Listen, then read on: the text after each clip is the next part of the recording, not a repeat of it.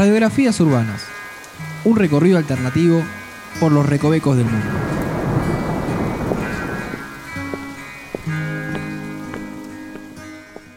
Bienvenidos a un nuevo episodio de Radiografías Urbanas. Mi nombre es Noelia y estoy como siempre acompañada por Andrés.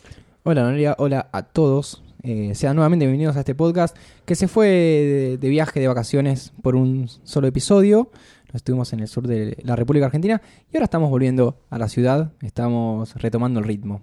Bueno, nuestras vacaciones fueron en Ushuaia y ah, quiero aprovechar para mandarle un saludo a Germán, que nos escribió por Facebook, que se ve que escuchó el episodio Ajá. y nos pedía más. Pero bueno, las vacaciones no son todo ¿Más el año. vacaciones? ¿Nos pedía? Más vacaciones, sí, sí. Nos pedía los derechos, que ampliemos los derechos de todos los ciudadanos. Por el momento vamos a seguir por los barrios y luego retomaremos algún otro lugar más especial. Pero bueno, hay que seguir. Claro. La rutina, por el momento, nos tiene encerrados en la ciudad de Buenos Aires. Bueno, le puedes dar la posibilidad de última a, a Germán eh, que elija una- un barrio. No sé, También, no puede, sé. sí, si quiere, puede elegir un barrio para que tratemos antes del final de, de la temporada. O puede escuchar el de Mar del Plata, no sé si lo habrá escuchado. Seguramente, Chiquilla la seguramente. costa, pero estamos medio desfasados tal vez en este momento.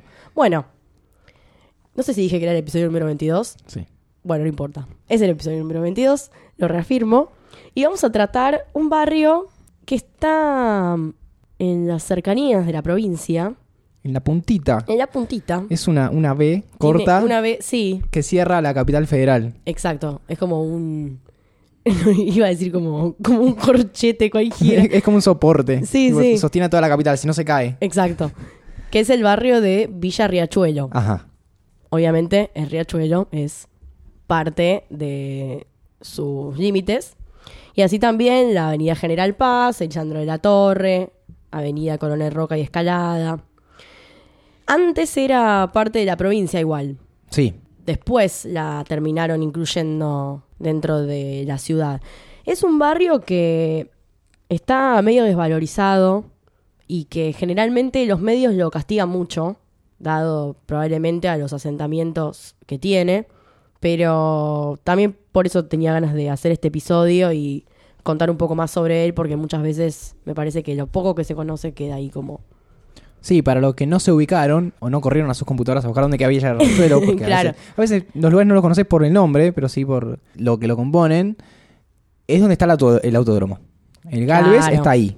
Exactamente. Si uno ve el mapa, es algo así como el 40% de Villa Riachuelo. Ocupa bastante. Bueno, ahora lo voy a lo voy a después contar un poquito más sobre él. Primero, si te parece, entramos ahí un poco en la historia, Sí. como solemos hacer. Bueno, era parte, como, como ya les decía, de, de provincia de Buenos Aires en un principio.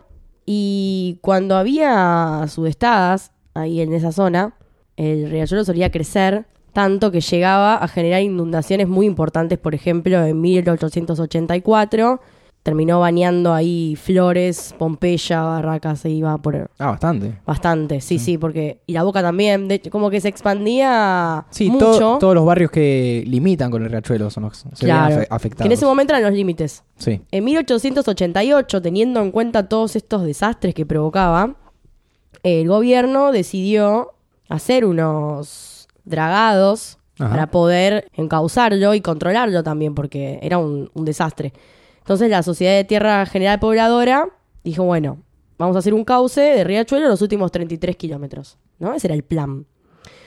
Finalmente las obras no se comenzaron en ese momento y muchas personas que habían venido a trabajar, muchos de países limítrofes a veces o de otras ciudades, terminaron asentándose ahí porque estaba como la obra que se hacía y que no se hacía, como que no había presupuesto y todo.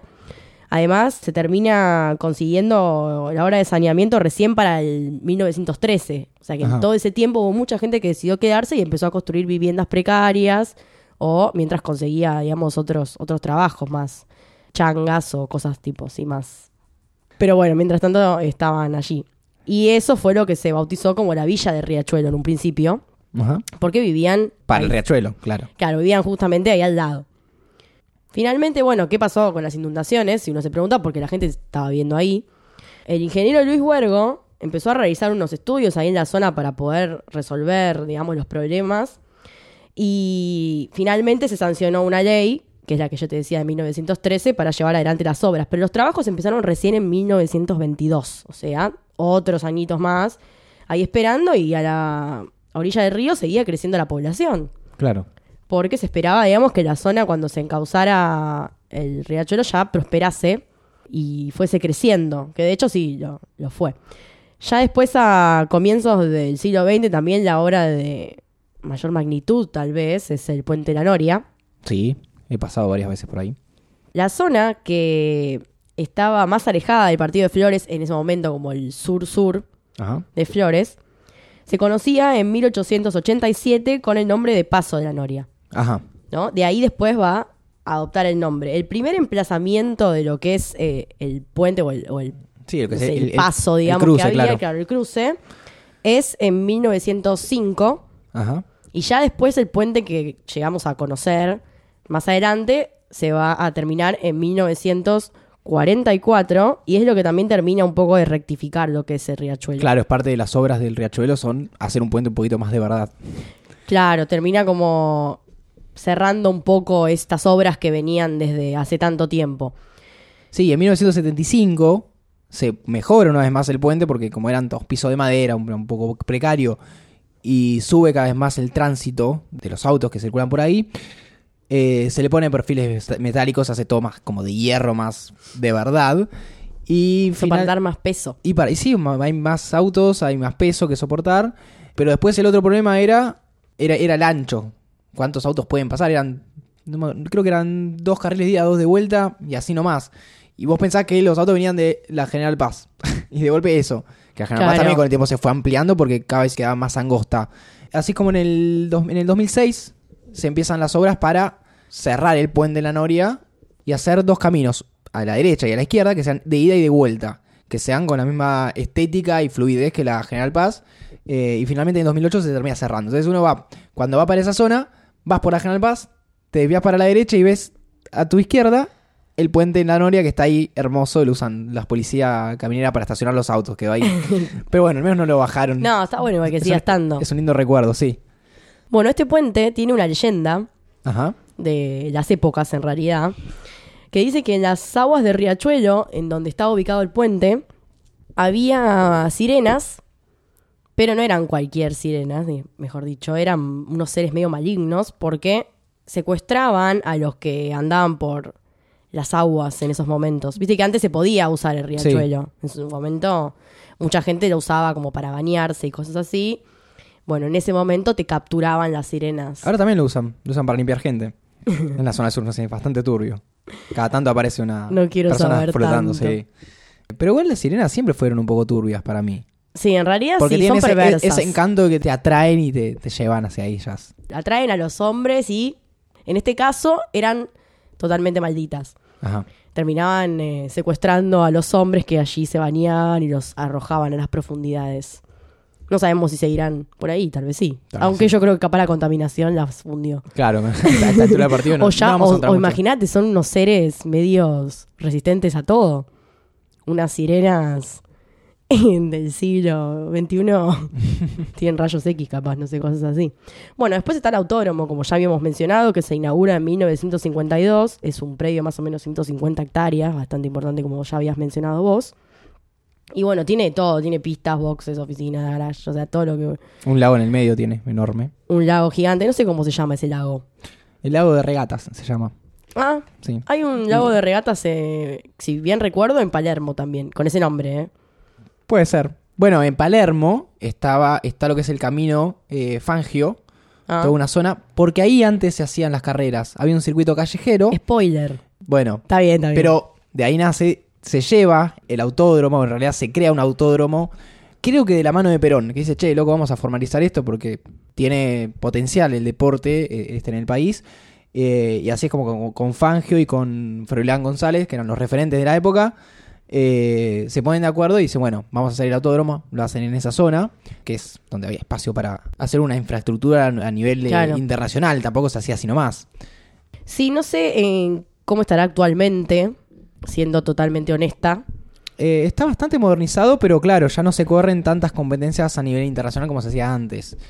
Si mal no recuerdo, acá se llegó a correr la Fórmula 1 y creo que era en el Galvez. pero anda a chequearlo. Eh, tengo ese, ese recuerdo de chico de Fórmula 1 en Argentina, menemismo a full, pero no sé cuándo- en qué quedó. Eh, de- hace un par de años se habló de que vuelva la Fórmula 1, pero es un. A esta altura es un deporte que es bastante costoso. Hay mucha, muchísima tecnología de por medio y no. Hay que hacerlo. Y andar a llenar de Ferraris y de McLaren Villa Riachuelo también. Sí, igual, el, y la verdad que igual el autógrafo está bastante preparado, porque tiene, por ejemplo, tal vez eh, no es mi rango de expertise, pero tiene, digamos, la curva que se llama S del Ciervo, recta del Curbón, el Curbón, y hay una recta particular que conduce a la llamada chicana de Ascari, que es en homenaje a un automovilista italiano desaparecido, Ajá. que es la parte que encierra la zona del lago. Y después, bueno, el circuito tiene como una zona de mixtos, el tobogán, la horquilla, que están ahí Sí. por Avenida Coronel Roca y General Paz. Como que está bastante bien. Yo la verdad que no lo conozco, ¿eh? Yo he pasado por. nun- Nunca he entrado. He pasado y he visto las, la- las competencias que se organizan ahí, que no solamente el TC, sino también hay desde picadas, legales obviamente, hasta eh, eh, distintas fórmulas. eh, a veces corren, no sé, fititos tuneados o, Hermosos. o mismo kartings, hay de todo. Pero bueno, es un lugar que fue valorado a nivel internacional cuando se construyó. Y está bueno que, que- que lo tenga la ciudad. No tiene que faltar nunca un autódromo. Sí, ojalá fuese capaz eh, un poco más valorado. Porque está como medio ahí, ¿no? Va, yo siento eso al menos. es como un lugar que no... Los últimos eventos que recuerdo que se hacen ahí son, no sé, las Greenfields y esas cosas. claro, no, no. Todo, todo allá. retomemos del valor que tenía. Bueno, y hay un- una página web de un lugar que es una junta de estudios que Sí. tiene tanto a Lugano como Villa Riachuelo, como Ajá. comprende toda esa zona. Que bueno, en realidad. Y Lugano Soldati creo también. Es como que... Sí, pero hay lugares que hacen Soldati y Lugano y, y después está este otro que incluye a Villa Riachuelo. Ajá. Y otros no. que no la sé. Comuna 8. La Comuna 8, Claro. exactamente. Ellos eh, hicieron todo como un extenso informe sobre la fundación y toda la historia, que es parte de las cosas que yo estoy contando, vienen de, de acá, no, no podía dejar de mencionarlo. Ajá. Y ellos piensan que para poder elegirle un emblema al barrio, por ejemplo, porque recientemente eh, el gobierno de la ciudad decidió declarar el 5 de febrero como el día de Villa Riachuelo, algo que no, viste que todos los barrios tienen su día, bueno, ellos no lo tenían. Ajá. Y ellos pensaban que para que, por ejemplo, el barrio tuviese un emblema, había que conocer su historia y ver, digamos, quiénes habían sido los, los que habían estado levantando y llevando el barrio adelante. Y en eso ellos resaltan algunos institutos como Sagrada Familia, que es una escuela religiosa que hizo mucho por la zona, eh, eh, por lo que ellos cuentan, que instruía, digamos, a un montón de, de jóvenes. Si bien que también, bueno, también desde el lado de la religión, pero eh, fue una institución, o es una institución, mejor dicho, porque sigue estando muy importante para la zona, y así también la Asociación Vecinal de Villa Riachuelo, Ajá. Que es resultado de la fusión del Sol de Riachuelo y la Unión Vecinal de Fomento, también ubicada ahí en ahora en Guaminí al 5100. Y hay familias muy importantes también para ellos que son los que, según dicen en esta web, conocen toda la historia, que son los Durdos y los Pontiroli, tremendos apellidos, me encantan. Me parece una mafia. Sí, no, muy bueno. Y ellos son los que contaron en un principio que en la época de Rosas, los habitantes que estaban en esa zona eran los querandíes. Algo que después fue comprobado, finalmente, por un profesor llamado Rusconi, que encontró ciertas cerámicas y objetos que lograron descubrir que venían de estas tribus.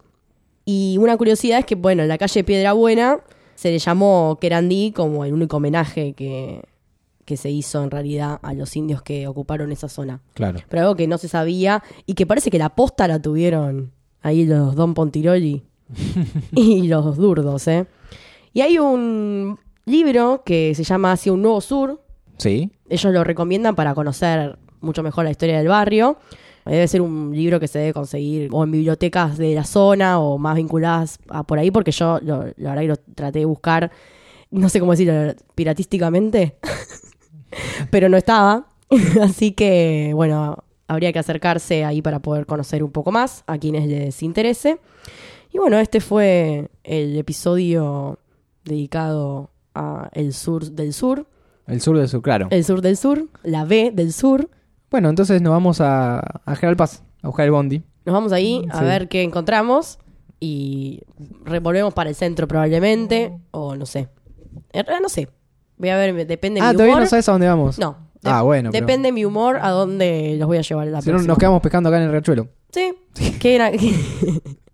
No sé qué vamos a pescar. Ahí, cuidado, pe- cuidado con las sirenas. Sí, los peces de tres ojos también. También. Eh, Bueno, nos están escuchando en marsataca.com.ar barra radiografías urbanas. Mi nombre es Noelia mi nombre es Andrés. y nos vemos la próxima. Adiós. Chau, chau.